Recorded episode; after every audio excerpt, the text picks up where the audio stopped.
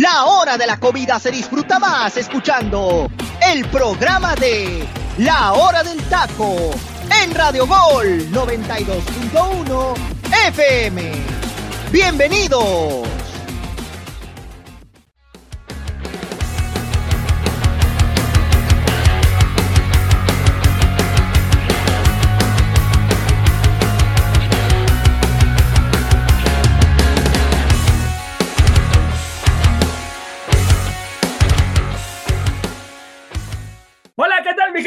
Buenas tardes, buenas tardes para los, para los que nos escuchan en Ciudad de México y buenos días para los que nos escuchan en el Pacífico. Este, este es la hora del taco, el programa número uno de Radio Gol. Los invito, por favor, a que bajen la aplicación y estén al pendiente de todo el contenido que tenemos para ustedes, pero que también, por favor, mi gente, nos sigan en todas, en todas nuestras redes sociales. Nos encuentran como la hora del taco oficial, por favor, ahí en Instagram están mis, están mis compañeros subiendo contenido, lo cual muchachos se los agradezco muchísimo. Gracias, gracias por, por estar subiendo contenido. Eh, aquí todo, todo el equipo de la hora del taco, muy, muy responsable. Muchos, muchos, muy, muy responsables todos. Así que se los agradezco muchachos. También mi gente, estamos en Spotify a la hora que gusten escucharnos, cuando quieran, en el horario que ustedes gusten. Ahí estamos en Spotify. Eh, mi compañero Freddy, que es el que se hace responsable de estar subiendo el contenido a aquella plataforma.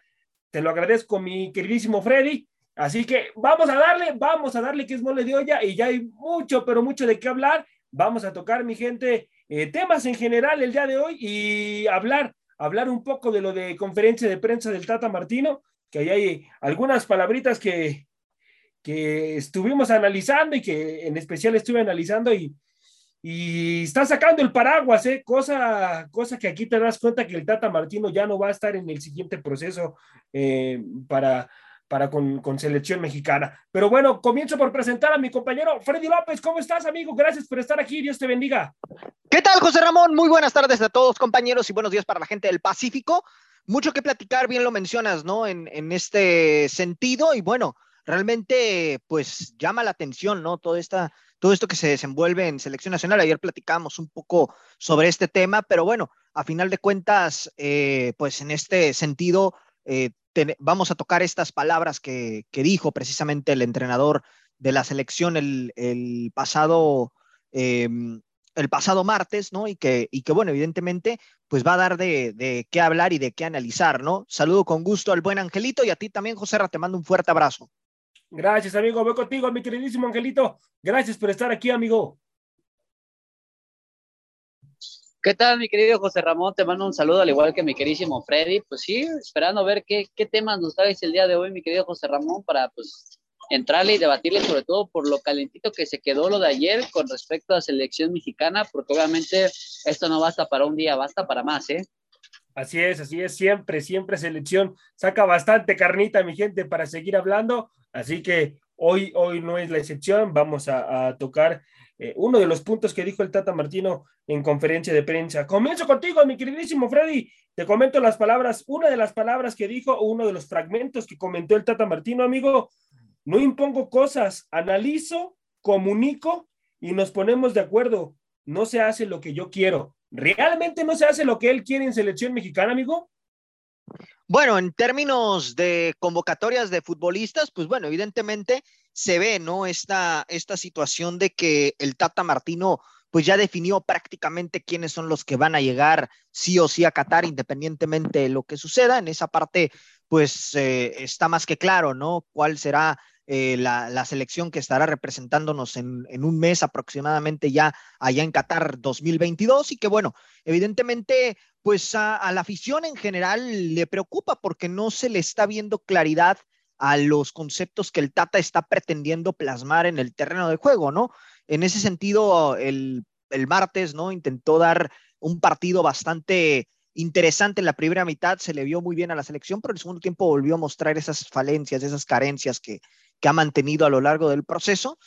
Y me parece que en esta parte, pues bueno, ahorita eh, por ahí también Martino mencionó en un momento dado la cuestión de Jaime Ordiales, ¿no? Que realmente, pues por ahí eh, le está causando cierta incomodidad. Ya veremos específicamente a profundidad ahorita que lo mencioné esa parte, eh, pues todo lo que engloba estas palabras, porque la verdad es que fueron bastante fuertes y que por ahí, ¿no? La cuestión de imposición de jugadores, pues que todavía podría, podría darse, ¿no? Él mismo lo habló el día de ayer y que eso, la verdad, pues podría darle un cambio distinto a todo esto que estamos ahorita viendo, ¿no? Porque capaz que por ahí le empiezan a imponer a ciertos futbolistas que, que, bueno, en el radar ni siquiera los hemos tenido ahorita porque el Tata no los ha tomado en cuenta en el proceso.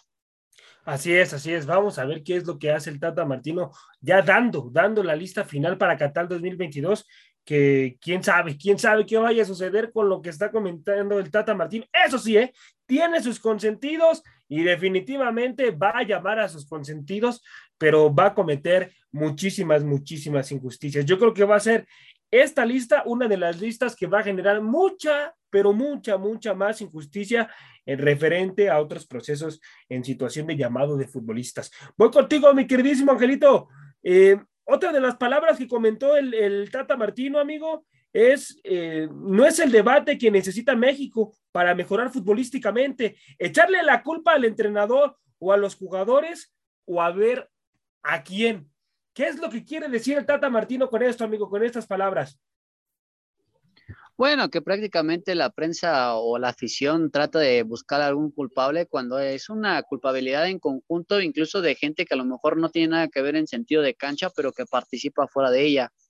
Eh, en ese sentido, creo que igual le hace una pedrada a Federación Mexicana de Fútbol, que obviamente sabemos que hay diferencias dentro de ese entorno.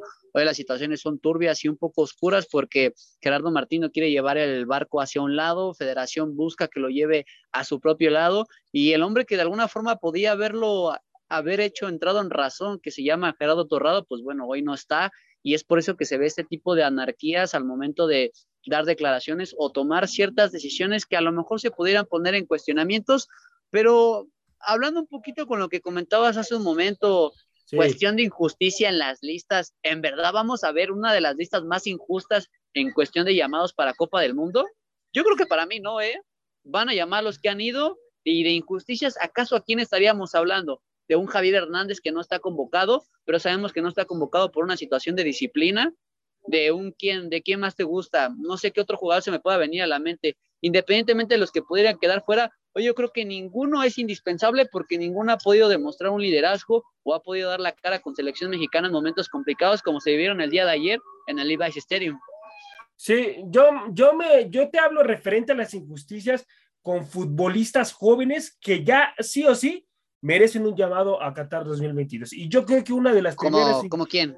una de las primeras injusticias que vamos a ver se llama Acevedo. Que sí, que sí, no, no va a ir de paseo porque va a ser el tercer portero, pero imagínate, imagínate lo que, lo que le generarías al, portero de Santos Laguna si, si lo llevas a Qatar 2022. O sea, ahí le estás dando un, un, importante mensaje al, no solamente al deporte, sino también al, futbolista que realmente está llevando a lo mejor que realmente está, está llevando el Tata Martino a los que están en nivel, no está llevando a lo que le impone la federación o con los cuales él también se casó, porque este señor también es culpable de lo que está sucediendo en, en con selección. Y es un 50 y 50, ¿eh?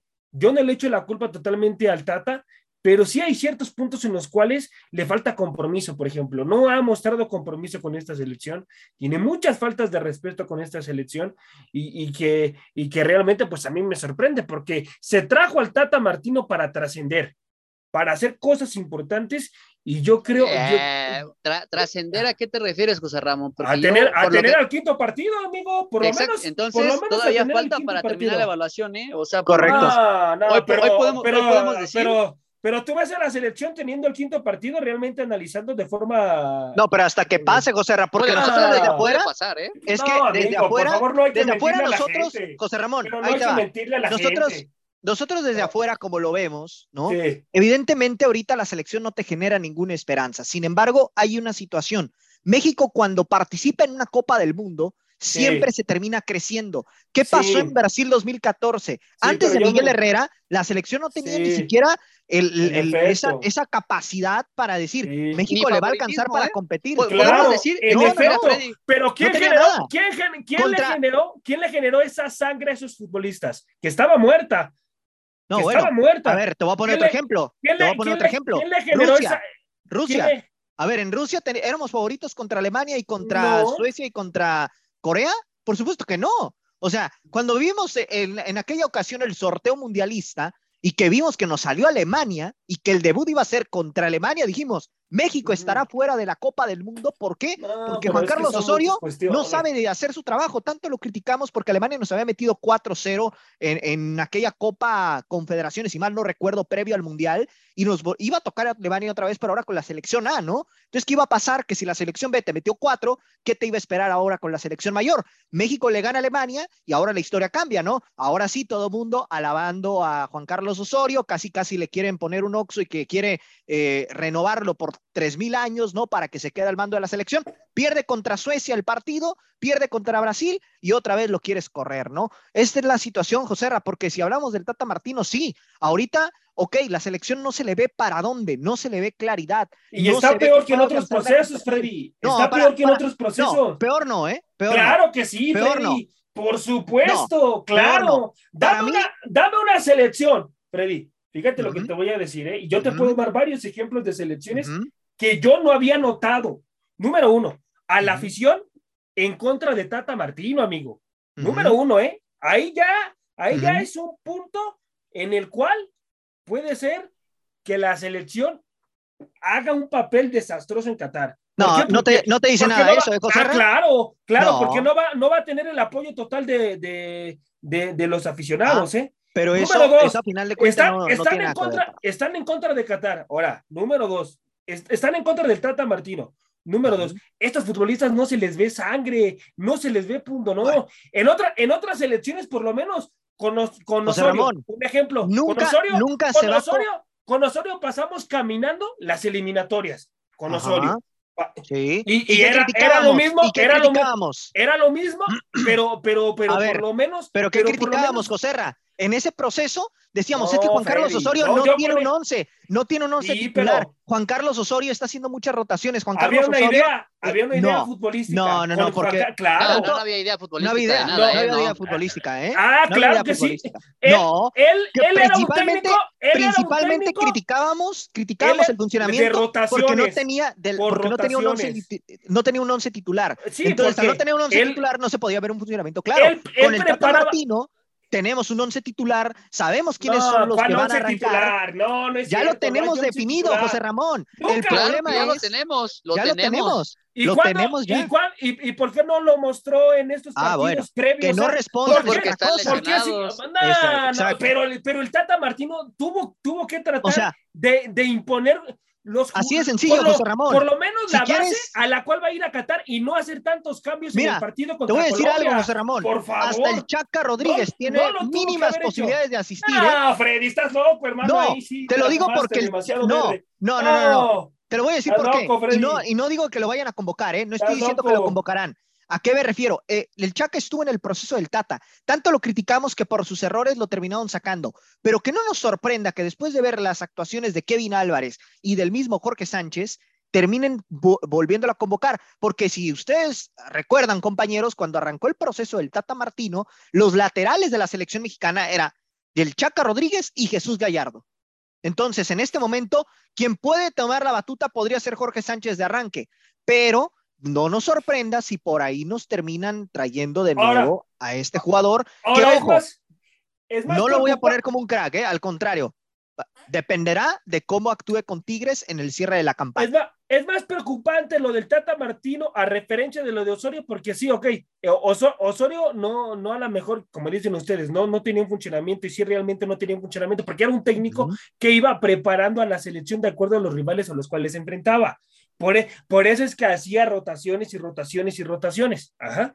Pero, ok, bueno, ya con Osorio ya por lo menos sabíamos que siempre iba a haber rotaciones y que no tenía un once ideal. Y eso nos molestaba, José Ramón. Sí, y con, el Tata y con, el Tata Martino es más de preocuparse porque tú ya sabes que tiene su 4-3-3 bien reflejado. Y entonces, ¿qué está pasando? ¿Quién es el máximo culpable también? ¿Cuánto porcentaje tiene este señor, el Tata Martino, con selección mexicana referente al fracaso que está viviendo. Para mí, para mí es mayor, ¿eh? Y es muy fuerte. 40, 60. 40 del Tata, 60 de los jugadores. Correcto. 40 del Tata, 60. No, ¿eh? Para mí es un 50 y 50, ¿eh? Para mí es un ya, Y ahí te va por qué, José Ramón. Ahí te va el por qué. Entonces, yo estás siendo incongruente en ese aspecto, José Ramón, porque tú le estás recargando más responsabilidad a Martino y le estás dando la mitad es un 50 Y 50, es un 50, del Tata y 50 a los futbolistas. ¿Por qué, por qué, no, por qué no le agarran la idea al Tata Martino, Angelito, desde hace tiempo, amigo? ¿Por qué no, ya no creen los futbolistas en él o por qué no, por qué no vemos a unos futbolistas ellos dicen que están con él, pero no lo reflejan en la cancha. Entonces, a, mi punto de vista, pues no están con el Tata porque no lo reflejan en la cancha. Tanto que... No necesariamente, ¿eh? no ah, necesariamente. Ah, no, para podemos, mí, para podemos ir fácilmente, podemos, podemos regresar a Brasil 2014 con lo del Chepo de la Torre. Estaban con el Chepo de la Torre a muerte, pero obviamente los resultados no dieron. Después pasó lo mismo con Bucetich y, también lo removieron. ¿A los dos? Entonces, ahora, independientemente si hablamos, le puedes dar el respaldo al técnico, pero a lo mejor por incapacidad, por negligencia de los jugadores no se da, entonces es lo que pasa. Los resultados no se reflejan en el momento indicado y más cuando hay presión por parte de los medios y de la afición. Aparte, José Ramón, en otra, otra cuestión. ahorita, ahorita ¿de qué se van a presionar, por favor? José Ramón, ¿de qué se van a presionar? Ahorita, mencionabas, ahorita mencionabas. ¿Cuál ha sido la peor eliminatoria? Dices que es esta, con el Tata Martino. Para, mí, no, ¿eh? Para, mí, no. Para mí no. Y segundo, ¿eh? Y segundo, ¿eh? Y segundo. Pero ahí te va. Con nosotros, para mí no. ¿eh? Para, mí, con Osorio no, porque fue caminando. Ok, pero ahí te va. Para mí no, porque México a final de cuentas calificó en segundo. Para mí la ah, peor eliminatoria, si lo quieres poner, si la quieres poner así, ahí te va. Espera, escucha, escucha. La peor eliminatoria que yo le he visto a México fue la del Mundial de Brasil 2014, porque en ese Mundial nos fuimos a repechaje. Y si no es por Estados Unidos, no, no era Víctor Manuel Bucetich. Fueron tres técnicos los que estuvieron al mando de la selección en ese entonces. Y el, último que lo tomó fue Víctor Manuel Bucetich, que después llegó Miguel Herrera a salvar el barco. Correcto, pero ya que estabas en repechaje, y si mal no recuerdo, en, ese, en aquella ocasión, México no avanza por mérito propio, porque pierde en Costa Rica y posteriormente Estados Unidos, que le pega a Panamá en Panamá y con selección alternativa, es como México realmente califica para poderse adentrar en el repechaje contra Nueva Zelanda. Si Panamá en aquel partido le hubiera ganado a Estados Unidos, México no hubiera ido al Mundial, José Ramón. Para mí, si hablas de peores eliminatorias, para mí es esa, la de Brasil 2014. para mí es esta. Para mí es esta. Aquí no. Y va a pasar a la historia siendo desde no sé cuánto tiempo tiene la selección mexicana de, de que no va a pasar de la fase de grupos, ¿eh? No va a pasar de la fase de grupos Va a, va a dar vergüenza esta selección con el Tata Martino. Muchachos, ¿a cuánto tiempo estamos del Mundial y qué funcionamiento se le nota a esta selección? ¿Dónde tiene un funcionamiento claro? Y mira, José Ramón. Que tú digas, juega bien al fútbol, ok, ya sabemos a lo que juega, ya tiene su once, porque el Tata, con, con el perdón de todos, ¿no? Yo sé que sí tiene lesionados y todo, pero el señor no tiene ni plan A, ni plan B, ni plan C. Dime tú, Angelito, ¿cuál, cuál es su plan B del Tata Martino? Nunca, nunca, nunca lo ha tenido, amigo. ¿Cuál ¿En, qué, aspecto? ¿En qué aspecto te refieres a plan B? En el, en el sentido de, ok, voy, voy, a hacer plan B. Si se me lesionan cuatro o tres futbolistas, ¿quiénes van a ser los otros sustitutos? ya los tiene. ¿Quiénes son? ¿Quiénes son? ¿En, qué posición y en qué y en dónde me, me dirías donde encontrarás algún lesionado? Por ejemplo, con los, con los lesionados hoy en día. Ok, en la delantera fácil. Si no sirvió Henry Martin o no sirvió este Santiago Jiménez o Funes Mori, se va con Irving Lozano como falso 9, como lo hizo también con Orbelín ah. Pineda. O Alexis Vega. Va a retomar, exactamente, va a retomar algo parecido o lo que hizo el Jimmy Lozano con los Olímpicos o lo que pasó en los primeros partidos después de la pandemia, cuando enfrentó a Gales o a Costa Rica en esa gira europea. Ah, pero hay muchas cosas que este señor, el Tata Martino, y no es que tenga, Ramón, y no es que no lo estoy defendiendo, ¿eh? no estoy defendiendo al Tata. No, porque yo también, he dicho, yo también he dicho, yo también he dicho que para mí México no pasa de la fase de grupos, pero yo todavía tengo esa sensación o esa esperanza de que realmente México me calle la boca en el Mundial. Ahorita sí de primera no lo veo pasando de fase de grupos por cómo está jugando, pero, pero estoy abierto a que realmente me sorprendan frente a Polonia, me sorprendan frente a Argentina, ah. me sorprendan frente a Arabia, ¿ok? Pero hacia primer juicio, pues evidentemente yo tampoco le doy ninguna esperanza. ¿eh? Ahora, ahora los medios que están diciendo que Polonia va a ser un flan, o que solamente Robert Lewandowski, por favor, no analicen, analicen más esta selección de Polonia, porque por supuesto que no va a ser un plan, un plan para enfrentar a, la selección mexicana en Qatar 2022, pero por supuesto que no, nos van a complicar muchísimo el partido y por supuesto que le pueden ganar a la selección mexicana. Es una selección de Polonia con cuatro o tres futbolistas de peso en los cuales te pueden marcar diferencia, lo cual lo cual hoy en día México no los tiene. Así que, bueno, vamos a ver qué es lo que termina pasando, eh, pero voy contigo, Angelito. ¿Ya no hay forma de componer el camino previo a Qatar, amigo? ¿Ya no hay forma? Sí, sí, sí la hay, sí la ¿Qué es lo que tiene que hacer? ¿Qué es lo que tiene que hacer el, Tata y los jugadores? Obviamente ellos saben y están, están muy conscientes que cuando llegue el Mundial las pilas van a cambiar, van a ser otras. Cuando pisen tierras catarí, todo lo que se hizo en el pasado se va a quedar ahí, en el pasado. Ellos van a opacarse más por la situación del presente y van a tratar de dar su mejor eh, pues, esfuerzo para poder dar algo en cuestión de, de, rendimiento con selección mexicana. Pero hay posibilidades, o sea, tampoco es que la situación esté tan muerta. Siento que la situación de que el Tata Martino quizás no ocupe algunos futbolistas que la gente quisiera ver o que no ve tantos goles como quisiera ver con selección, pues bueno, es obviamente que les abruma y les preocupa este momento tan atenuante, pero hay que ser, hay que ser pacientes en ese aspecto, porque finalmente para lo que se le trajo a Martino es para el Mundial, para calificar el quinto partido, incluso llevarlo un poco más. Y creo que hoy el examen para el Tata Martino se va a presentar a menos de 50 días, que va a ser allá en tierras catarís. Fíjate lo que comenta, eh, gracias Angelito, fíjate lo que comenta Freddy, el Tata Martino, algo que me, me, me quedé impresionado y que realmente pues no estoy de acuerdo, porque yo creo que el futbolista mexicano, si lo trabajas bien, si trabajas un proceso adecuado para ir a un mundial, por supuesto, por supuesto que puede cumplir con estas palabras que dijo el Tata Martino. México nunca va a jugar un partido menos en una Copa del Mundo teniendo el control los 90 minutos. ¿Qué opinas de estas palabras, mi queridísimo Freddy?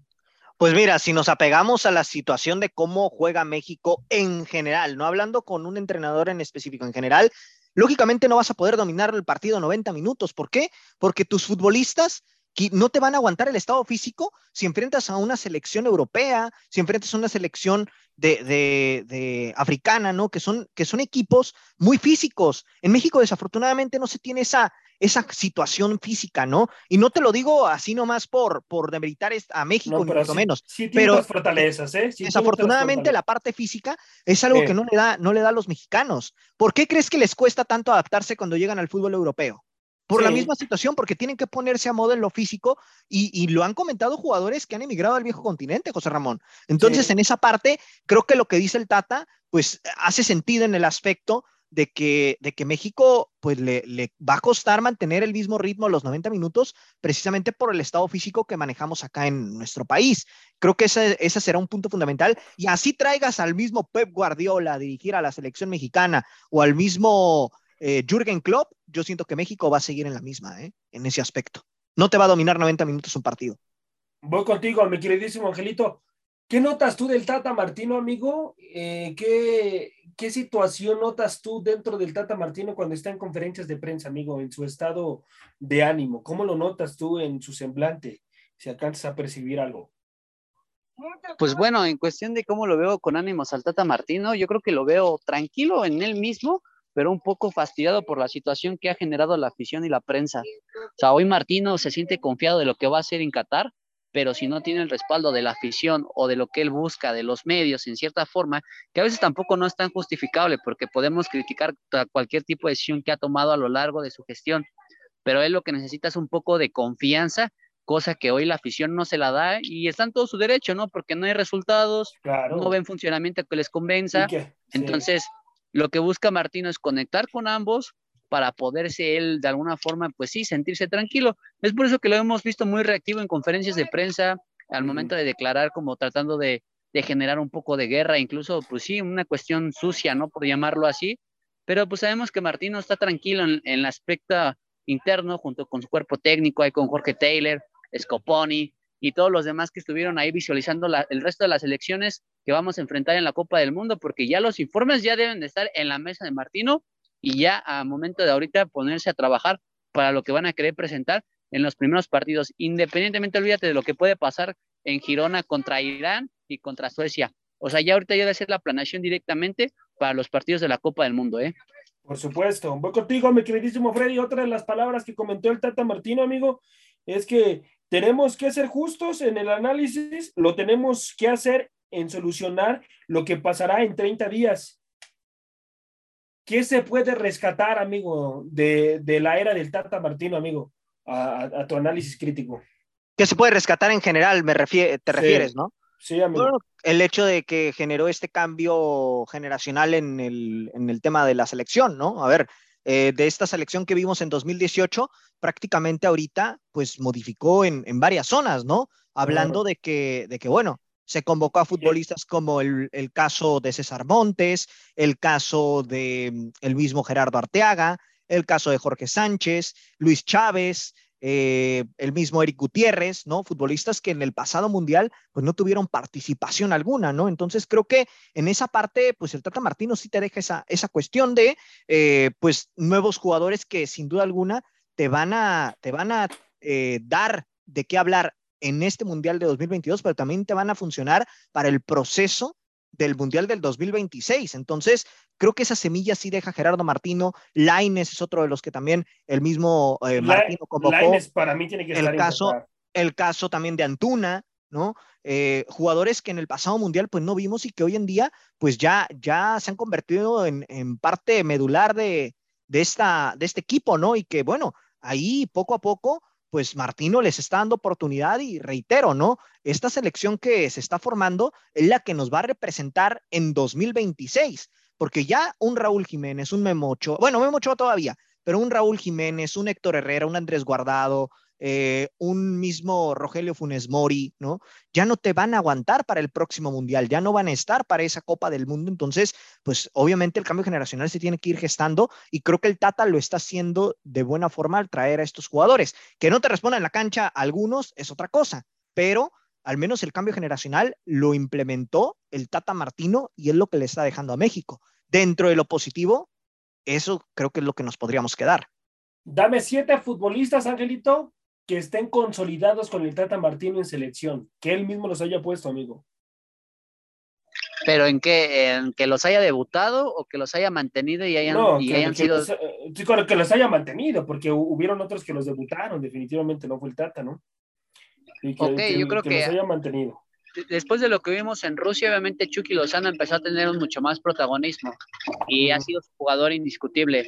La evolución de Raúl Jiménez como delantero con selección mexicana también ha sido otra parte fundamental que no por algo lo ha respaldado como su nueve, su nueve ideal, ¿no? El Tecatito Corona igual, un jugador que pues también venía pasando lesiones, incluso su no convocatoria, eh, bueno, más bien su, su no participación en Rusia 2018, pero que también pasó a ser uno de los jugadores que ha tenido evolución fantástica en la parte europea. Eh, lo de Guillermo Ochoa, que bueno, sigue siendo indiscutible en ese aspecto. La situación hoy que para mí yo veo un central consolidado a pesar del poco tiempo que ha tenido trabajando con la misma es César Montes, junto con Héctor Moreno, ¿no? Que también un poco le ayuda a la situación de la experiencia. Y hablando por decir de las laterales, yo creo que Gallardo lo consolidó más en ese aspecto porque pues nunca lo soltó hasta apenas el año pasado, ¿no? Que empezó a titubear un poco por la situación del momento de Arteaga y también por el mal momento que pasaba el jugador de Rayados de Monterrey. Lo de Edson Álvarez pasa a ser ya un escudo nominal y sobre todo ideal por parte de Martino, alguien que trabajó también de cierta forma y que lo llevó a mejor rendimiento fue la situación de Luis Romo, porque primero lo convoca siendo jugador del Querétaro.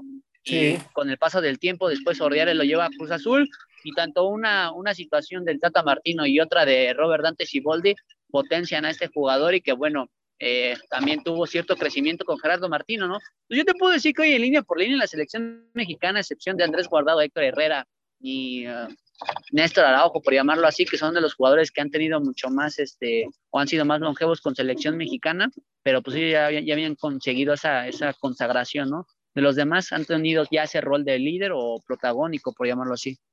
Sí, sí, sí, la verdad es que ese cambio generacional es lo único bueno que veo con el Tata Martino.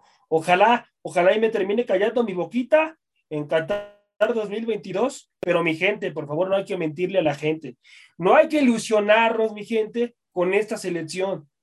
Yo, como veo a esta selección, vamos a ser un fracaso en Qatar 2022. Ojalá, ojalá y no, ojalá y los, y los futbolistas eh, tomen el lugar que les corresponden y tengan pantaloncitos y sepan que es a lo único que, que se dedican a jugar fútbol y que yo sé, yo sé que también de alguna manera pueden tener presión, pero presión, presión tienen otras personas que van al día. Esas personas sí tienen presión, porque, porque si no llevan el sustento a su casa o si no tuvieron un buen día en el trabajo y, y no hay dinero en la bolsa, esa sí es presión. Un futbolista, yo siempre he dicho que, que sí, sí tiene presión, pero la, la presión se maneja de distintas formas, de distintas maneras. Y, Oye, José Ramón, y, sí. pero a ver, ¿a qué te refieres con eso? Porque prácticamente estás diciendo que la presión del futbolista eh, pues es muy distinta a la de cualquier otra persona. Pero por no, supuesto, pero no, claro, José Ramón. claro, no, y te voy a decir por qué, y te voy a decir por qué. El futbolista no solamente se dedica a estar No, en los yo lo entrenamientos y jugar fútbol. yo lo sé, Ellos también tienen vi- sus condiciones y sus cuestiones personales, ¿eh? Ah, no, yo lo sé. O pero, sea, no, Pero para el no son máquinas, ganan, José Ra, pero- no son máquinas. Para el dineral que ganan, que estén dando este rendimiento, Bueno, es Bueno, lamentable, pero con todo también- respeto. también, ¿Qué- no, bueno, sí, o sea, obviamente qué- es lamentable el rendimiento. ¿Qué pero también no, lo- no los quieras poner como que eh, estas personas, ¿no? Hablando del futbolista, son, eh, son gente que, que no siente, que no tiene sus problemas sí fuera sienten. de canchas, que, Yo, yo o sea, lo, yo mismo, hay yo que- lo mi- yo hay que mismo ser- estoy diciendo, porque Freddy, todos pueden tener broncas, ¿eh, José Ramón? presión, el Todos. el futbolista tiene presión, pero de otra manera, Freddy. Tiene presión de No, otra o sea, manera. obviamente tiene la presión de tiene- los medios, obviamente tiene presión de medios, tiene presión de parte de la afición, pero fuera de cancha, también ellos tienen sus propios problemas, tienen sus propias batallas y de repente creo que esa parte no se ve desde la parte de los medios de comunicación y desde la parte de la afición, ¿no? Creen que ellos son Pues que, se maquinitas, pon- creen... que se pongan entonces en lo A ver, primero los federativos Así de sencillo, José Ramón. a Si tú tienes manejar un- de forma distinta la selección. No, bueno, ahí-. Ah, obviamente los manejos es otra cosa, pero aquí lo que, lo que estoy yo entendiendo es de Sí. que estás diciendo que el futbolista no siente, que el futbolista no, no, no, no, no. Yo no estoy piensa, ¿no? No, no, yo nunca Así, dije así es como se eso. está tomando esto, No, ¿eh? no, no, no, yo nunca dije eso. Fíjate lo que dije. Yo dije que el futbolista, su presión es muy distinta a la de una, a la de una persona que lleva una vida completamente normal a la tuya y a la mía, a la de Angelito. Ajá. Porque. Yo siento que es mayor, ¿eh? Hasta cierto punto. No, Freddy. No, No, hermano. sí. No. O sea, tal vez No. dependiendo con qué lo quieras comparar, pero para mí la presión del futbolista es, es, es mayor en, en muchos aspectos, ¿eh, José Ramón? Es, es mayor mentalmente. Eso sí. Eso sí. Y eso es lo que más te friega, José Ramón. Eso sí, porque Eso la, es lo que vez más te friega. la vez que tuve a la señorita Beatriz Bullosa, que le agradezco muchísimo a, a- a la, a la nutrióloga que fue de selección mexicana durante prácticamente 10 años, sí me, me platicó ese tema, ¿no? Que prácticamente el futbolista es lo que, lo que más le cuesta, la situación mental. Sí, pero no, no, no están preocupados por situaciones como las de Angelito, las tuyas o las ¿Y mías. tú qué sabes en ese aspecto, José Ramón? No, amigo, por favor, ganan cantidades estratosféricas. Freddy, viven en una burbuja, Una- amigo. Una cosa Vive- es. Uno, viven en uno una piensa, burbuja, uno Freddy, piensa que el Dios futbolista vive como amigo. reyes, ¿eh? Uno Ah, piensa que el Freddy, futbolista entonces, vive ¿cómo como vive, reyes. entonces ¿cómo, cómo, ¿cómo vive un futbolista, amigo, actualmente? A ver, ¿cómo te Ah, imaginas bueno. tú? A ¿Cómo ver, te imaginas tú que vive un Edson Álvarez en selección mexicana? Bueno, bueno, a ver, a ver, va- vamos viendo Está- por, dónde, por vas a, por dónde va el tema, ¿va por el análisis No, deportivo o va por el análisis personal, eh? No, Freddy, no, para mí, para mí, yo lo acabo de decir y lo sostengo, el futbolista tiene presión, sí, pero de otra manera. No, no tiene la presión natural. Eso que dicen, no, es que sí tenemos presión. ¿Presión de qué? Por favor, si te dedicas a pegarle a la pelota, ¿de qué puedes tener presión? Te quiero ver, José Ramón, a un campo de juego, Ah, a patear una pelota, a patear un penal, a correr, a mantener. ganan, ganan cantidades. Quiero ver si lo amigo, mantienes, José. Ramón. Porque mira, es muy fácil verlo desde afuera cuando nunca estuviste ahí en el, en el, en el Ah, campo de acción. Es, muy fácil hablar. Quiero verte bajar al terreno de juego y que te pongas a, a patear una pelotita como así lo dices, ¿no? Porque básicamente lo que estoy diciendo es patear una pelota y ya. No, Quiero no, ver que lo hagas. Quiero No, ver que ver. lo hagas también. Yo, yo sé a todo lo que son sometidos disciplinariamente y muchas cuestiones, Freddy, yo lo sé, pero, pero por favor, amigo, ya estos futbolistas están consolidados, son futbolistas consolidados, Freddy. No estoy hablando de un joven, no estoy hablando de un canterano. Eso sí se lo podemos dejar un canterano. Estos futbolistas ya no. Estos futbolistas tienen a un kinesiólogo, tienen a un psicólogo. Se la viven como rey, amigos, por favor. O sea, cualquier cosa luego, luego van a tratarlo psicológicamente. O sea, si no se sienten bien, mejor que ya no jueguen con la selección, mejor que se vayan, que no estén en selección. O sea, eh, yo, yo no estoy hablando de, jóvenes, yo estoy hablando de estos futbolistas, de los que están hoy en día en selección. ¿Qué está pasando con ellos? ¿Qué están, están mal mentalmente? Hay que trabajar con ellos la mentalidad. ¿Qué está pasando con estos futbolistas? Que realmente yo no entiendo esto que dicen, es que tenemos mucha presión. ¿De dónde? Si ya eres un futbolista consolidado, ¿de dónde tienes presión? ¿De los medios de comunicación? Si ya sabías a lo que te ibas a dedicar, ¿para qué te dedicaste entonces a esto, no? Mejor te hubieras dedicado a otra cuestión, pero bueno, voy contigo, mi queridísimo Angelito, amigo. Eh, otra de las palabras que comentó el, Tata Martino, amigo, eh, es referente a Vega. Eh, no se puede ilusionar con ser titular en la Copa del Mundo, si es que lo llevo.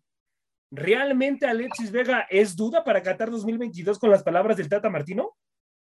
¿Qué te parece, José Ramón? Si te la contesto después de regresar del momento musical de la hora del taco, porque ya, es momento de escuchar una rolita, ¿eh? Por lo menos. Bueno, vámonos, vámonos, mi gente, al momento musical de la hora del taco. Aquí me la aventé con el Freddy, este muchacho que me hace enojar, pero vámonos, vámonos, mi gente, al momento musical de la hora del taco. ¡Córrela, mi Freddy!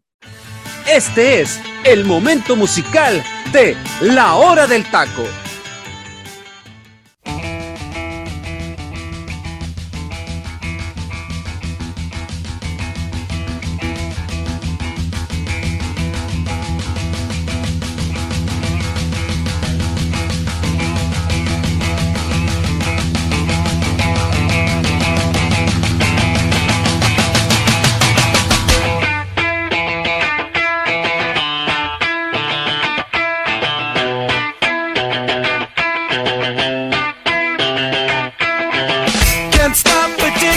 Washington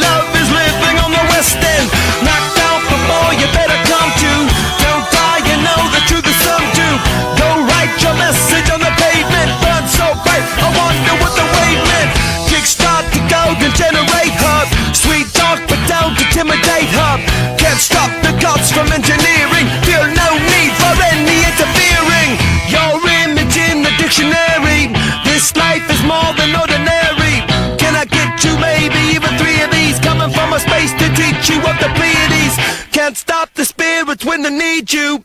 This life is more than just a read through. Este fue el momento musical de La Hora del Taco. Mi gente, mi gente, estamos de vuelta, estamos de vuelta aquí en el momento musical de la hora del taco, después de aventarme la larga con el queridísimo Freddy, este debatito que ahí se puso más o menos interesante. Estamos ahora, mi gente, en el momento musical de la hora del taco. Voy contigo, mi queridísimo Angelito, háblanos por favor de esta obra de arte, amigo. Claro que sí, mi José Ramón. Después de calmar ciertos ánimos aquí encendidos en el programa, pues bueno, hoy pusimos nada más y nada menos que Can't Stop de Red Hot Chili Peppers, eh, el cual corresponde a su álbum lanzado en 2002 llamado By the Way. Es el tercer sencillo del álbum y la séptima canción como tal. Una de las pocas que tiene el disco con los típicos versos cortos de la banda, ya que también es una de sus canciones más conocidas por, por este tipo de situaciones y que bueno, es una de las favoritas del público que siempre, siempre está de cajón dentro de los setlists en lo que son los conciertos. Y pues el video musical fue dirigido por Mark Romack y se lanzó en enero del 2003. Está inspirado por un minuto de esculturas del artista Erwin Groom y que bueno, fue una de las canciones que tuvo cierto impacto dentro ya sea de la Unión Americana y del resto del mundo, ¿eh? porque la verdad es que fue una canción bastante aclamada por toda la gente y que bueno, es uno de los sencillos más que nada pedidos sí o sí y que pues con esto fue lo que tuvimos el día de hoy. Can't Stop de los Red Hot Chili Peppers. Le mandamos un saludo al buen teacher Delfino Cisneros que fue el que programó esta rolita porque la verdad para ser jueves, uff, está, está, está muy bueno. Ya no me quiero imaginar el día de mañana que cerramos, cerramos programa con un viernesito, ¿eh? Así es, así es. Vamos a ver, vamos a ver con qué rola, con qué rola cerramos semana. Eh, te lo agradezco, mi queridísimo Angelito. ¿Algo que agregar, mi queridísimo Freddy? No, pues una, una gran canción, sin duda alguna, la que nos dejó el día de hoy el teacher Delfino Cisneros, bien lo dice él, ¿no? Eh, siempre nos gusta adelantarnos con un viernes chiquito, porque así le llama él a los días jueves, y la verdad es que nos sorprendió con esta canción y que francamente, pues es una, una rola que en todo momento te pone de buen humor, ¿no? Por la dinámica que te maneja, por el ritmo, y creo que en ese aspecto, pues bueno, nos esperan grandes sorpresas para el día de mañana, sin duda algunas, y con ese estamos, eh, pues en cierta manera, abriendo el día jueves. Así es, así es. Bueno, se lo agradecemos al teacher de Delfino Cisneros que siempre nos trae rolas extraordinarias en el programa de la hora del taco. Y bueno, muchachos, continuamos, continuamos aquí en el programa. Vamos a seguir hablando únicamente. Voy a cerrar con una preguntita. eh, y estaba contigo, mi queridísimo Angelito, acerca de Alexis Vega, amigo, eh, que comentaba el Tata Martino que, pues, no sabe, no sabe él si va, si va a ser titular, inclusive si lo va a llevar. ¿Realmente qué piensas de estas palabras del Tata Martino, amigo? Bueno, obviamente él lo habla que no sabe si va a ser titular porque sabe que hay un jugador que está por delante de él y se llama Jesús Manuel el Tecatito Corona. ¿Por qué? Porque de él depende de que pueda iniciar como titular para la próxima Copa del Mundo, porque ya lo comentó Martino, Raúl Jiménez y el Tecatito son los únicos que tienen la opción incluso que si están bien físicamente el día 13 de noviembre, que es un día previo para lanzar la lista de la convocatoria de los 26 jugadores que van a ir a Qatar, lo mete al final a pesar de que esté en el último minuto. Incluso si antes de que mande la lista dice el Tecatito Corona o Raúl Jiménez alzan el teléfono y le dicen al Tata, estoy bien para competir en la Copa del Mundo, los incluye sin ningún problema. Entonces, más que nada es la situación que pasa hoy Alexis Vega. Sí le vería participación en la Copa del Mundo, pero todo depende de su lesionado, que en este caso es Corona, porque de ahí es donde puede modificar en ese aspecto de meter a Alexis Vega por la cuestión de la banda izquierda, recorrer ahora a Lozano por derecha y dejar a su típico punta, ¿no? Entonces, más que nada, esa es, es la situación que le abrumaría al Tata, por lo cual tampoco no asegura que sea Vega uno de los titulares indiscutibles, que la verdad sí es el mejor futbolista mexicano que está pasando por un buen momento dentro de la Liga MX, pero que sabemos que Martino le da confianza a los suyos y en este caso, pues sabemos que hay gente que está por delante de él. Bueno, ya, ya cerramos con lo de selección mexicana, mi gente. Hay que esperar, hay que esperar las últimas participaciones de selección y obviamente la lista y todo lo que se viene ya para Qatar 2022. Vámonos, muchachos, vámonos a hablar ahora de nuestro fútbol local, de lo que está sucediendo en la liga con eh, algunos equipos que ya prácticamente dijeron adiós, son los que vamos a estar tocando. Y empezamos con Pumas, después vamos a tocar ahí algunas preguntas en general, muchachos, ya para que mi gente el día de mañana les hablen un poco más mis compañeros de los partidos de repechaje. Eh, voy contigo, mi queridísimo Angelito, comenzamos con Pumas, amigo. Ya prácticamente, bueno, ya no prácticamente, ya eliminado Pumas, amigo, ¿qué tipo de cambios tiene que hacer para el siguiente torneo, amigo, en situación de futbolistas? Pues bueno, yo creo que en cuestión de futbolistas, ninguno. Lo que debe hacer Lilini es volver a reagendar todo lo que había hecho al principio y recordar qué fue lo que hizo bien. Porque si Sí. recordamos antes de la llegada de Dani Alves, vemos que fue la punta medular la cual cambió todo, ¿eh? cambió funcionamiento, cambió estrategia, cambió Sí. dirección y que pues se vio repercutido porque en las primeras jornadas Pumas, si acaso no estaba en los primeros lugares, pero estaba ofreciendo un buen espectáculo, jugaba muy bien a la pelota, te daba una dirección de lo que buscaba Andrés Lilini.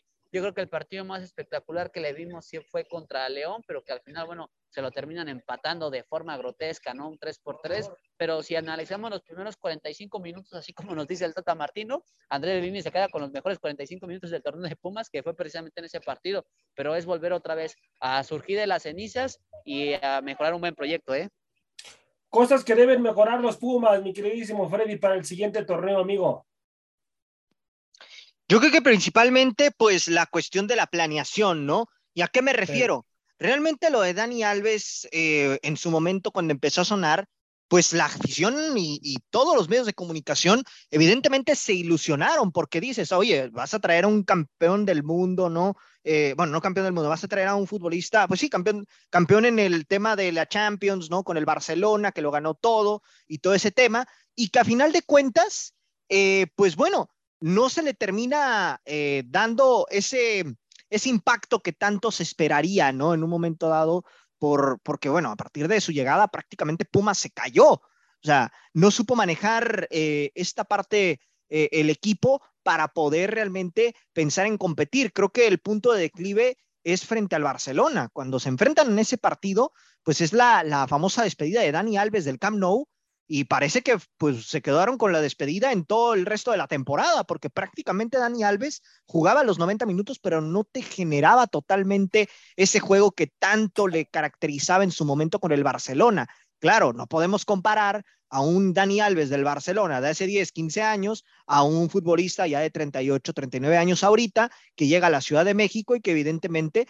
no te tiene el mismo ritmo de, de, hace, de hace varios años, ¿no? Aparte que jugar en la Ciudad de México es muy complicado para ciertos futbolistas y bueno, él evidentemente no se ha terminado de adaptar y creo que en esa parte la responsabilidad que sí le adjudico a Livini es no haber tenido esa capacidad de liderazgo o de, o de, pues como entrenador, decir, ¿sabes qué? Tú no me das para los 90 minutos, te voy a tener que sacar en tal, en, el segundo tiempo, para darle oportunidad a otro joven y que empiece a, a, ver si Pumas puede mejorar, cosa que no sucedió. Creo que principalmente eso sería, ¿no? Si el continúa, que ya no le dé tanto protagonismo a Dani Alves y que realmente se ponga a pensar más en el beneficio del equipo.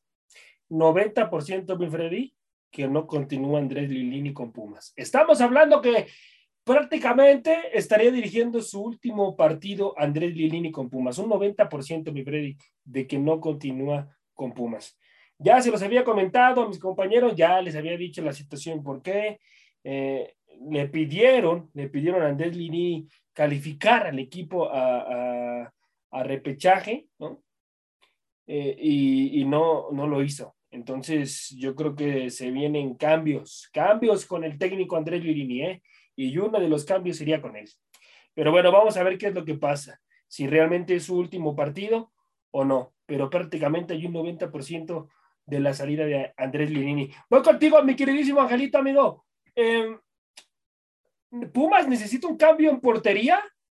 para el siguiente torneo? Yo creo que sí, ¿no? Sí, y lo tienen atrás, ¿eh? Está escondido ahí, lo tienen muy bien escondido y se llama Gil Alcalá porque lo de Julio González, sí, yo entiendo que le quieren pagar un favor por aquella vez que llevó a Pumas a la final porque Talavera se lesionó a mitad del torneo, sobre todo a, lo último, ¿no? Y que sí actúa con un buen, este, con una buena liguilla que los lleva incluso hasta la final, pero pues todo por quererle dar la jerarquía a Alfredo Talavera y que no estaba en un buen momento, sobre todo futbolístico, pues le dan el partido de vuelta, ¿no? Y es donde Pumas pierde al final y que bueno, hoy González no ha podido justificar sus actuaciones. Y cuando Gil Alcalá ha estado, pues yo creo que no lo ha hecho nada mal, pero pues yo creo que ha sido un portero con más experiencia. Ya fue portero titular con Querétaro en su debido momento, con Cholos, igual un poquito con esa situación entre que era banca, era titular, pero yo creo que es un portero probado. Entonces, para mí, yo creo que Alcalá necesita otra oportunidad, incluso se le podrían dar ciertos reflectores, porque hay que recordar que en, un momento debido estuvo en visorías de las Águilas del la América, ¿eh? Sí, Por si hay, si no se acuerdan, sí, por la sí. situación de, de Oscar Jiménez que estaba ahí en un péndulo, sobre todo que no se quería quedar porque no estaba teniendo minutos, y el primero para reemplazar la situación de Oscar Jiménez era el mismo Gil Alcalá, ¿eh? Así es, así es. Gil Alcalá, que es un extraordinario portero. Entonces yo creo que sí, ¿eh? ahí está Gil Alcalá para ser el titular y obviamente Pumas pues eh, debe, debe subir al, primer equipo, al siguiente portero que esté en fuerzas básicas. Vamos a ver qué es lo que pasa con Pumas. Eh, voy contigo, mi queridísimo Freddy. Si se da el cambio de Andrés Lilini, amigo, ¿qué, qué técnico sería el adecuado para dirigir a un equipo tan interesante? No, eh, no digamos que es un equipo... ¿cómo te podría decir? Es que no quiero faltarle el respeto a esta institución, porque si no luego me matan de que ya le faltaste el respeto, que, o sea, que es un equipo para competir, ¿no? Eh, de acuerdo a lo mostrado, ¿quién, ¿quién es el técnico que puede cambiarle esta situación, este chip? Porque necesita volverle la garra otra vez a estos Pumas, ¿eh? La perdieron, necesitan, amigo. necesitan a un entrenador que sepa poner disciplina, sí. que sepa manejar un vestidor con jugadores con egos elevados. Sí. Y creo yo que ese técnico es el Tuca Ferretti, ¿eh? El Tuca, o sea, el adecuado. Para mí, para mí el Tuca, aunque ya no sé si por la cuestión de, de él, ¿no? Quiera regresar a las canchas eh, como director técnico, porque él, en cierta manera, con Juárez eh, estaba mencionando que ya había sido un, pues prácticamente un adiós, pero creo que en este sentido, por lo que está teniendo Pumas, yo creo que apostarían por, por el Tuca Ferretti. En ese sentido, él puede poner disciplina y aparte, pues bueno, ya manejó un equipo con egos muy elevados como lo era Tigres ahí con André Pierre Guignac. ¿Cuál fue el error, mi queridísimo Angelito, de, de, de Andrés Lilini con Dani Alves, amigo? error, error como tal. Sí. Yo creo que sobre todo gestionarlo, ¿no? En la cuestión de dosificarlo con minutos y todo ese tipo de aspectos. De ahí en fuera yo creo que no había algo para matarlo. Sí, sí, sí, yo creo que le respetó demasiado la jerarquía, ¿no? A mi punto de vista. Lo hizo intocable, no lo movió de ahí cuando sí tenía que haber hecho movimientos con él y para mí tenía que jugar a partir del minuto 60 en adelante, 65 para que te rindiera, para que te marcara diferencia, no ponerlo en los 90 minutos y mucho menos hacerlo jugar en CU a las 12 del día. ¿eh? Que no le tocó a plomo el calor seco de esta Ciudad de México, no le tocó. ¿eh? Y hubieron días así más o menos nubladones que, bueno, que si le hubiera tocado ese tipo de calor aquí en Ciudad de México, madre mía, ¿eh? no creo que aguantara a los 38 años de edad el señor Dani Alves en este eh, sol cancerígeno de CU. Pero bueno, eh, voy contigo, mi queridísimo Freddy, amigo. Futbolistas, futbolistas a destacar y que piensas que van a repuntar, amigo, en Pumas, van a terminar de, de estirarse en Pumas y van a dar de qué hablar el siguiente torneo, amigo. ¿Quiénes son esos futbolistas? Yo creo que principalmente lo de Jorge Rubalcaba, es un jugador sí. que, que, bueno, apenas empezó a tener minutos en el, en el, torneo pasado, ¿no? Y que realmente lo ha hecho de muy buena forma. Creo que si hablamos en términos de, de repuntar, yo creo que él puede, puede ser una, un buen eh, jugador que, que va, a va, a ser un material a futuro importante, ¿no? Si le saben mantener esa continuidad. Eh, por ahí, si hablamos de los extranjeros, yo creo que lo de Del Prete eh, fue hasta cierto punto rescatable, igual que lo de Toto Salvio. Aquí la única cuestión es eh, la parte de las laterales, ¿no? O sea, lateral por derecha, lo de Benevendo fue terrible. O sea, a lo largo del campeonato, la verdad es que Benevendo no se le vio para nada bien en el campeonato. Y bueno, intentaron ahí experimentar con Dani Alves, tampoco funcionó ya por la edad, no te da la misma velocidad para poder alcanzar a futbolistas de, alto calibre, ¿no? En, esa banda. Entonces, creo que eh, principalmente me quedaría con Rubalcaba y me quedaría también con lo de Leo López, ¿eh? que aún y, ya tiene sus 27, 28 años, es un jugador que la verdad le aportó muchísimo a Pumas en este campeonato y me parece que es otro de los baluartes que Pumas tiene que mantener sí o sí para el siguiente torneo. ¿Cuáles son los futbolistas, mi queridísimo eh, Angelito amigo, que debe de, de, tratar de mantener esa base Andrés Lilini, amigo? Volver a sus bases. ¿Cuáles son? Si sigue Andrés Lilini, eh, porque, porque para mí, para mí está prácticamente con un pie fuera de esta institución. ¿Qué es lo que tiene que hacer Andrés Lilini, amigo, para regresar a sus bases y que este equipo vuelva a ser algo interesante, amigo, el siguiente torneo? Pues yo creo que debería jugar con una especie de un 4-2-3-1. Obviamente yo pondría al Alcalá en la portería, en los centrales pondría a Freire y a Palermo Ortiz. Por derecha, pues, mm, pues esperemos que Benevendo pueda dar por lo menos una de cal por 10. Yo tengo uno, Angelito. Yo tengo uno y que no le han dado minutos. Jesús Rivas. Jesús ah, Rivas. Jesús Rivas. bueno, Jesús Rivas, o sea, tienes que darle minutos. ¿eh? Sí, sí, sí. O sea, ya si no tienes opción ahí con, con Dani Alves y con Benevendo, darle oportunidad a Jesús Rivas, que lo hizo muy bien en, en selección mexicana. No, pero Alves lo va a ocupar como un segundo contención o Ah, claro. Pero claro, en claro. este caso, bueno, o sea, te digo, yo pondría ahí a, ponle, ponle a Rivas por derecha, por izquierda yo te pondría a Jerónimo Rodríguez, pues, esperando que ya pueda responder este joven que ya ha tenido oportunidad, porque creo que lo de Aldrete va a ser un poco complicado. En contención, pues sí, pondría a Igor Meritao y a Dani Alves ahí apoyándose entre los dos. Por el costado de la derecha al Toto Salvio, por el costado de la izquierda, mm, pues yo creo que pondría ahí a un Diogo de Oliveira, no sé, no se me ocurre. O incluso pondría un del Prete y como media punta ahí te pondría a Leo López para construir lo que sea, conectando con los dos contenciones, con los volantes y en este caso con el delantero centro que para mí sería Juan Ignacio Dineno. Para mí sería un buen once de Pumas, ¿eh? Ok, bueno, vamos a ver, vamos a ver qué es lo que pasa con estos Pumas ya prácticamente eliminados y una de las decepciones de este torneo. Prácticamente no, ya eliminados ya. Ya, están eliminados, ya, no hay están eliminados al igual que Cholos de Tijuana, Freddy. No, Cholos, Cholos, todavía tiene, posibilidades. No, el, Cholos todavía se, le se le mueve una patita a este perrito. ¿eh? Una mínima, mínima, pero el que tiene oportunidad, tiene oportunidad. Gracias ¿eh? Pumas perdió ese partido contra Puebla fue que le dio esperanza a Tijuana. Y gracias al empate de Mazatlán, gracias a Mazatlán y a Necaxa que empataron, o sea, fíjate nada más del torneo, ¿no? Que ojo, todo va a depender de lo que pase eh, a lo largo de la jornada. ¿A qué me refiero? Solo lo que necesita es que mañana el equipo de, Juárez le gane a Pumas. Pero, perdón, al revés, que Pumas le gane a Juárez, o que empaten por lo menos. Que Mazatlán pierda, que San Luis pierda, y con eso Cholos ganando se estaría calificando. Santo Cristo, todas las combinaciones que necesita este equipo y que por supuesto se pueden dar. ¿eh? Sí, o sea, todo va a depender de lo que a partir de mañana se va, se va a definir esa parte. Vamos a ver, vamos a ver qué es lo que pasa, mi gente, qué es lo que sucede con estos chelos de Tijuana. Voy prácticamente con tres preguntas y ya sobre tu equipo, mi queridísimo Freddy, para ya eh, cerrar el programa, amigo. ¿Se va a alcanzar a meter a repechaje con todas las combinaciones que nos acabas de meter? Quitándote la playera, eh, por favor. Mira, si soy honesto en todo este tema de Cholos, todo va a depender de cómo se desarrolle la jornada. Todo va a depender primero que se den los resultados.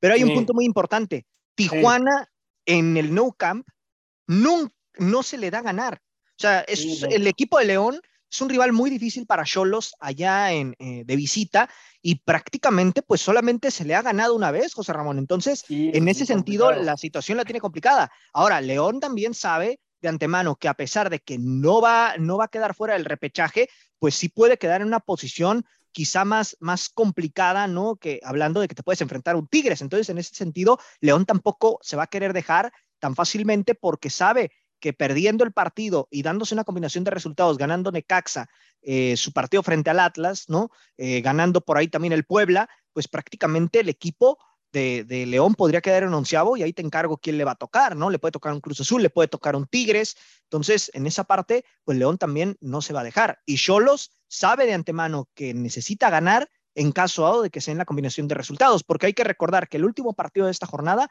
va a ser justamente León-Tijuana. Entonces, ya para cuando se dé ese partido, Cholos ya va a saber si va a tener o no oportunidad de calificar. Así es, así es. Voy contigo, mi queridísimo Angelito. ¿Qué futbolistas, qué futbolistas debe de tratar de mantener para el siguiente torneo si se da la eliminación de Cholos de Tijuana, amigo? ¿Qué futbolistas debe de mantener? El, el, principal obviamente tiene que ser Joaquín Montesinos. Aunque uh -huh. bueno, quizás por la situación que tenga ahí con la relación del técnico, pudiera un poco cabalgar que su estancia en Tijuana pudiera ser más prolongada. Eh, de ahí yo creo que lo de Lisandro López, el central argentino, lo ha hecho bastante bien. Eh, uh -huh. Para mí eh, también lo de Brian Angulo, bueno, perdón, lo de este... Eh, Víctor Guzmán. Víctor Guzmán. Sí, sí. Víctor Sí, Guzmán. Se, me, se me fue, se me fue en esas partes de Víctor Guzmán. También un central que tiene bastante jerarquía. Pero bueno, yo creo que lo de Guzmán ya tendría que salir porque creo que está en Tijuana, no se le está dando la visoría correcta. Y para mí yo creo que para sobre todo darle ese protagonismo a un mexicano que tiene talento, que estuvo en Olímpicos y que por lo menos, pues bueno, merece trascendencia en su carrera. Yo creo que de ahí de los demás en fuera, mm, no, no, no le veo tanta repercusión, ¿eh? Incluso si se queda Orozco, yo creo que no pasa nada, ¿eh? Eh, Gracias. Gracias. de Freddy López, ¿eh? Ay, Gracias. ay, ay, su ídolo del queridísimo Freddy. Pero bueno, mi gente, esto ha sido todo el día de hoy aquí en la hora del taco. A nombre de mi compañero Freddy López, Ángel García y José Ramón en conducción. Hasta la próxima, mi gente. Vámonos, mi Freddy. Gracias por haber sintonizado una emisión más de La Hora del Taco. Recuerda que de lunes a viernes nos puedes escuchar en punto de las 2 de la tarde hora centro, 12 del Pacífico, con la mejor información, tema, debate, polémica, análisis y mucho más a través de Radio Gol 92.1 FM.